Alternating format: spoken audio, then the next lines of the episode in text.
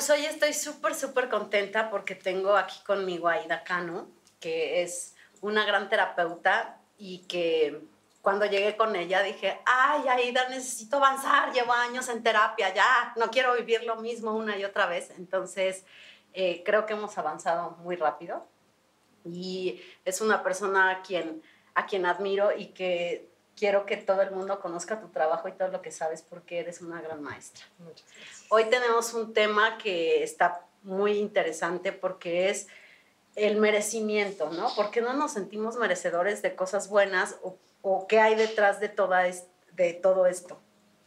Para empezar, eh, el merecimiento es una mentira.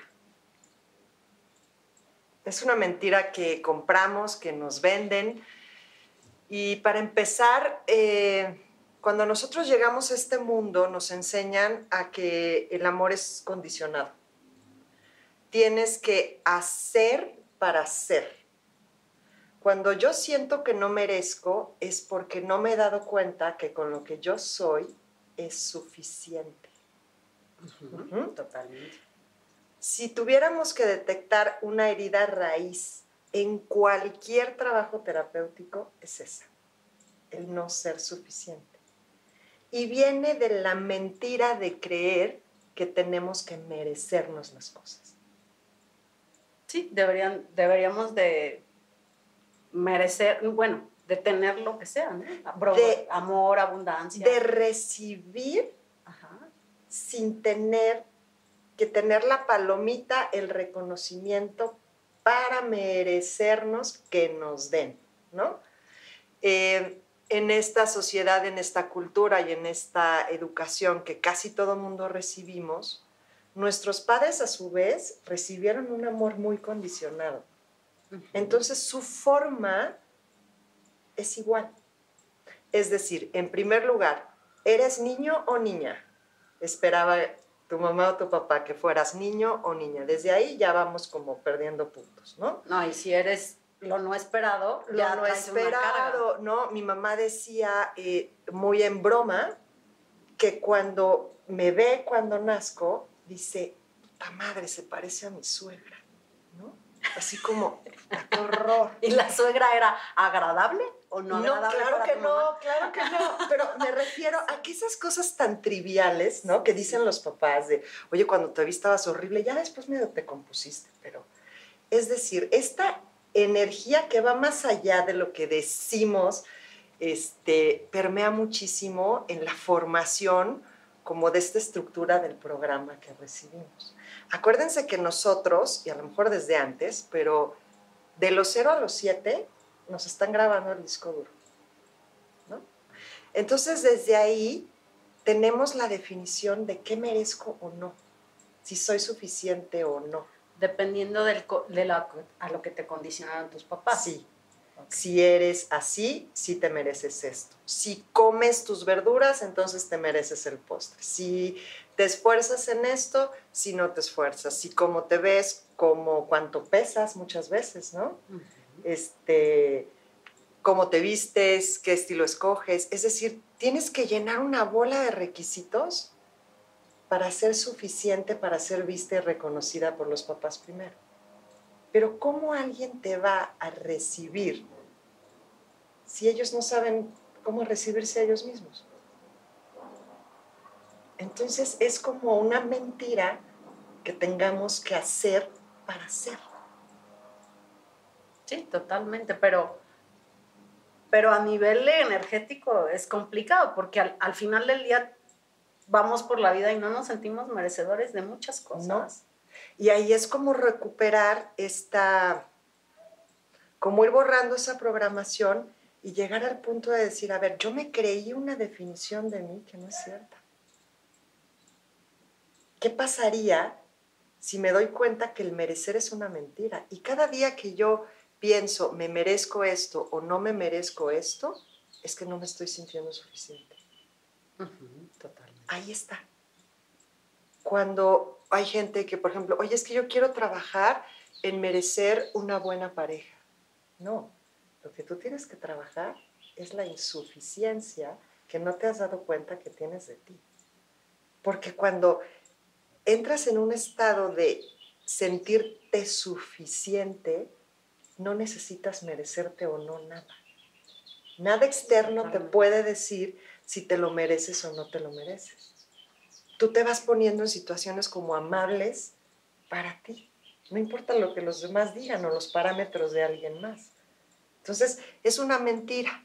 Si están trabajando en merecer algo, este, no va por ahí. Entonces, este, desde ahí pues se trabaja diferente, ¿no? Totalmente. ¿Cómo, ¿Cómo puede alguien que esté viendo este video, por ejemplo, el tema de pareja es súper importante, ¿no? Todo el mundo dice, es que yo no tengo la, la pareja que merezco porque no me siento suficiente. ¿Qué tendría? A ver, para empezar a hacer la conciencia de que tienes la pareja que crees que te mereces, a nivel inconsciente.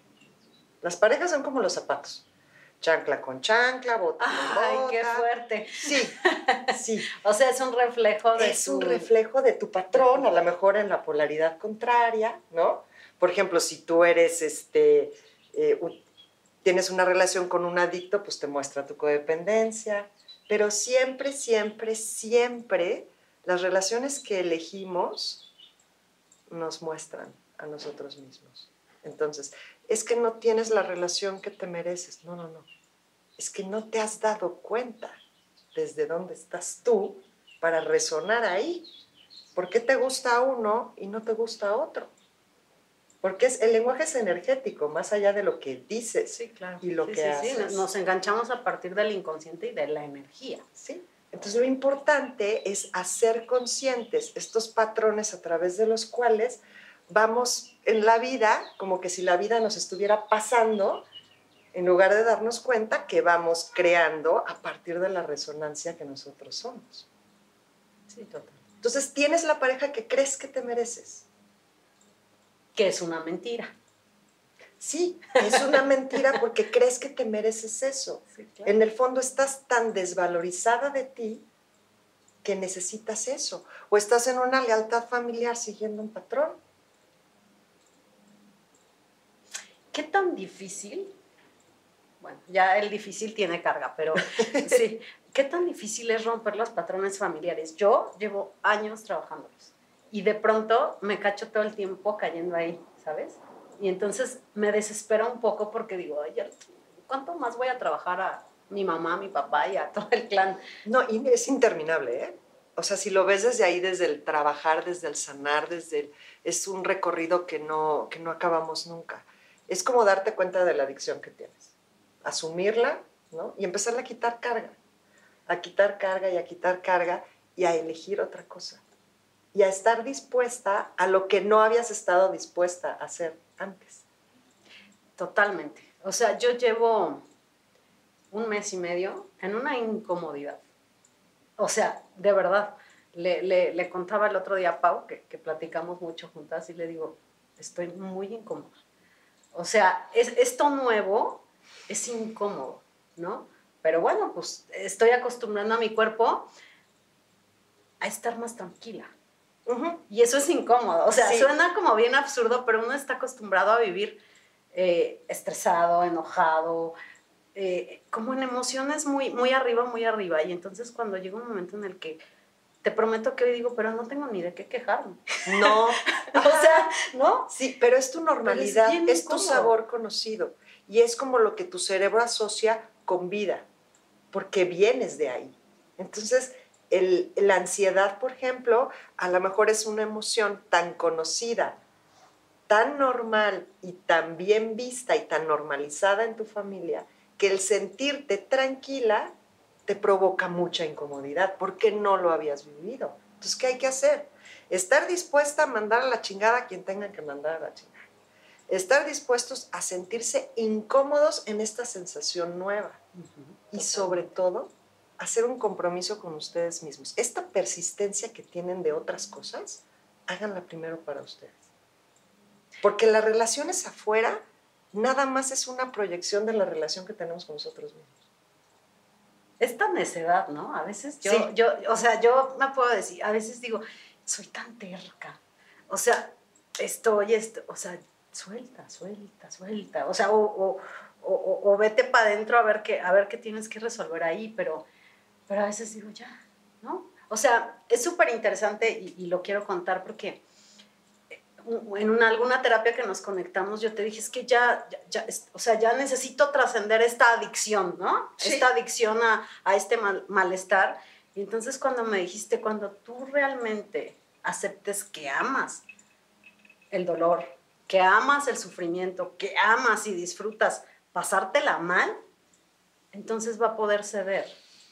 Y entonces he estado trabajando como mucho este rollo de, sí amo el sufrimiento, hay una parte de mí que goza estar mal. Y entonces también mi cuerpo ha ido cediendo un poco y creo que el proceso va bien, o sea, va bien, pero sí ha sido una cosa extraña. O sea, me siento rara, a ratos bien, a ratos mal. Fíjate todo el movimiento que tiene que hacer tu cuerpo, no solo a nivel mental y emocional, sino a nivel físico. Porque este cóctel de emociones, por ejemplo, de la ansiedad, es una normalidad para tu cuerpo. Sí, totalmente. O sea, todo lo que tiene que, que irse moviendo y cambiando para que tu nueva normalidad sea estar tranquila.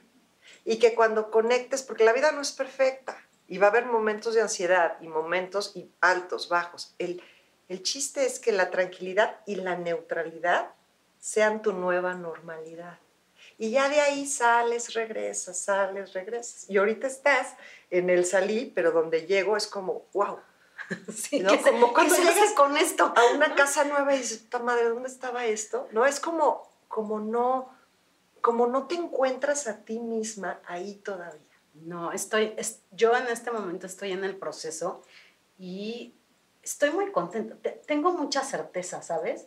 E, en alguna constelación que hicimos en la que se te abre el camino y ve todo lo que hay para allá, tengo esa certeza, pero sí, sí hay que tener mucha paciencia y mucha confianza en el proceso, porque llegan momentos en los que dices, ¿y, esto cómo se come? ¿no? Sí, y el proceso también Acuérdense que su punto de vista crea su realidad acerca de cualquier cosa. Entonces, estos procesos, también somos adictos a los procesos largos, dolorosos, victimizados, traumáticos. Lo que no cuesta trabajo no vale la pena. Es una programación que tenemos, ¿no? Entonces, cuando un cambio llega de pronto así que, ah, ok, ya, dices, no, esto tiene que ser como medio sufrido y largo para que sea permanente. Y eso también es al gusto, ¿no? Totalmente. O sea, esto de los puntos de vista crean tu realidad, lo, lo, estoy trabajando mucho, porque además yo decía que yo era muy productiva desde el estrés y desde la presión. No, yo desde la presionada, bueno, soy productivísimo. Entonces, no, no, a ver, qué interesante punto de vista, vamos a quitar eso. Puedo producir desde la calma y desde el gozo, ¿no? Sí. Pero, pero sí realmente yo decía, no, es que yo estresada funciono súper bien. Y son mecanismos de adaptación que usas para que eso que estás viviendo te convenzas a ti misma que es para algo bueno. Y sí es un buen motor, pero también lo puedes asociar a otra cosa. es como, es como el, el, menú, ¿no? O sea, hay mucho más ahí, nada más que no, no lo has ojeado. Bueno, sí, es que en realidad aprendes a vivir desde tu familia, desde niña, desde una manera, y, lo demás es nuevo. Y empiezas a aprenderlo a veces a los 30, 40, 50, o sea, y ahí empiezas a aprender otra manera de vivir. O luego se quedan en el, ¿y por qué no me di cuenta antes? Y todos los años perdidos. Entonces ahora vas a seguir perdiendo tiempo en pensar cuánto tiempo perdiste, ¿no? Entonces es muy chistoso lo que nos hacemos lo adictos que somos al drama, lo que nos fascina y nos encanta el drama, este, porque el drama nos conecta con los demás. Y he hecho un ejercicio que es, hoy solamente voy a hablar cosas positivas y no me voy a referir a nadie más. No lo logro un día. o sea, siendo muy honesta, no lo logro. O sea, digo, wow, o sea, nos encanta comernos al mundo entero, ¿me entiendes? Para poner afuera este, un montón de cosas. Imagínense una reunión en la que no se hablara, en la que no hubiera queja y no hubiera juicio. No habría reunión. ¡Qué aburrido! No habría reuniones. Y no quiere decir que esté mal o bien. Aquí, por lo menos conmigo, lo que intento hacer es que salgan de esta polaridad, ¿no? Entre, entre bueno y malo, que es la que realmente nos atrapa en la vida, sino que estás eligiendo para ti. Y también me dijiste algo muy padre, Y también puedes elegir seguirte quedando en la víctima Ah, sí. y en el sufrimiento. Conscientemente, esto es lo que elijo y también está bien. Sí, Cada porque quien- acuérdense que tenemos muchísimas ganancias de estar en donde estamos. En la situación en la que estén, por muy jodida que esté, tienes ganancias. Entonces, ¿estás dispuesto a renunciar a esas ganancias? Tal vez no. Porque obtienes muchas cosas. Muchas, Sí. pero no las queremos reconocer. Entonces, si llego a un estado de conciencia en el que digo, a ver, eh, estar enfermo me permite manipular a todos los demás, obtener lo que yo quiero, bla, bla, bla. ¿Estaría dispuesta a dejar todo eso? No, ¿ok? Entonces, lo sigo haciendo, pero ya en conciencia. es que realmente eh, el proceso de sanación te llevaría a que no llames la atención, que no lo necesites, ¿sabes? O sea, que, que no necesites O que llamar le la hago- atención. lo hagas cuando te sirva, pero en Claro. conciencia y en total y absoluta responsabilidad de lo que estás haciendo, ¿no? Ahorita toca el drama, ah, ¿ok? Entonces el drama y lo haces, pero ya, como, como decía antes, ya la vida no nos pasa, ¿no? No te sientes así como, como que te, te lleva la corriente, sino que ya eres como consciente de que estás creando tú tus propios días, ¿no? No, bueno, y la primera vez que me dijeron eso, este, menté madre, ¿eh? Claro. O sea, dije, ¿cómo? O sea, ¿me estás diciendo que yo me creé esa vida dolorosa? No. O sea, ¿cómo yo elegiría eso? A medida que he ido practicando, pues sí, sí, es que a medida que cambia tu energía, cambia tu entorno. Yo estoy en un proceso en el que he cambiado todo mi entorno. O sea, mis amigos ya no son mis amigos, este, pero estoy bien, estoy contenta, estoy asumiendo que el cambio que yo elegí me va a llevar a rodearme de otros lugares y de otras personas. Sí, pero tienes que soltar el trapecio, ¿me entiendes? En el momento, tú estás ahorita como en el circo, ¿no? Que se avienta el trapecista, suelta el trapecio y agarra el otro. Hay un momento de impas, ¿no? En el que estás en el aire, sin estar sujeta de un lado ni de otro, y eso es lo que nos da miedo. lo que tú tienes la ahí, certeza ¿eh? ahorita es que está la red, que no te va a pasar nada, aunque sea como bastante incómodo ahorita. Pero sí estoy en, en el momento en el que todavía no me agarro de la- del otro, pero ya me solté de acá. Entonces da mucho la verdad. Pero lo voy manejando, lo voy manejando. Ahí voy, ahí voy. Sí, y cambiar el punto de vista entre resolver y acompañarte a lo mejor les podría servir, ¿no? Es que estoy resolviendo esto y estoy, estoy trabajando en esto, ¿no? ¿Por qué no nos vamos acompañando a tener otra conciencia acerca de esto? Es como mucho más ligero. Y sabes que también Eh, este tema de es que cuando sane todo va a estar bien. Este, yo digo, no, pues en lo que sano me la voy pasando bien, No, porque si no, qué infierno. No, no, no. Lo más interesante es que en el fondo no queremos que se resuelva todo. Estamos tan acostumbrados a tener cosas que resolver que el inconsciente dice, a ver, o sea, si resuelves todo, ¿a qué te vas a dedicar? ¿Qué vas a hacer? Sí, sí, ¿Cómo una se- vida sin conflicto. ¿Cómo se vive digo. esta vida sin estar resolviendo pedos, sin estar resolviendo cosas, sin estar sanando? Y luego te vas a las vidas pasadas dices, "Puta madre, o sea, ¿cuándo, o sea, ¿cuándo vamos a acabar? ¿No? Sí, sí. Entonces es muy chistoso porque estamos enamorados de, de los procesos interminables. Sí, pero yo he aprendido a disfrutar el camino de la sanación porque no veo para cuándo, ¿eh? O sea, yo llevo años en este camino y dije, me lo voy haciendo ligero. Y también otro tip que yo pudiera dar es que no nos obsesionemos con eso, ¿sabes? O sea, se vuelve como hasta obsesivo. Ahora voy a trabajar al ancestro del ancestro del ancestro. Adictivo, adictivo. Ajá. Sí. También es una adicción. Sí, ¿estás de o por ejemplo, eh, la gente a que nos encanta seguir a- aprendiendo, ¿no?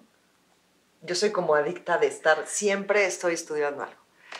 Y hay- había una compañera mía en un taller que, que me decía, es que yo me di cuenta que me estaba generando a mí misma problemas económicos para tener que trabajar y entonces tener como ¿Qué resolver? eh, ajá, pero para tomar un curso.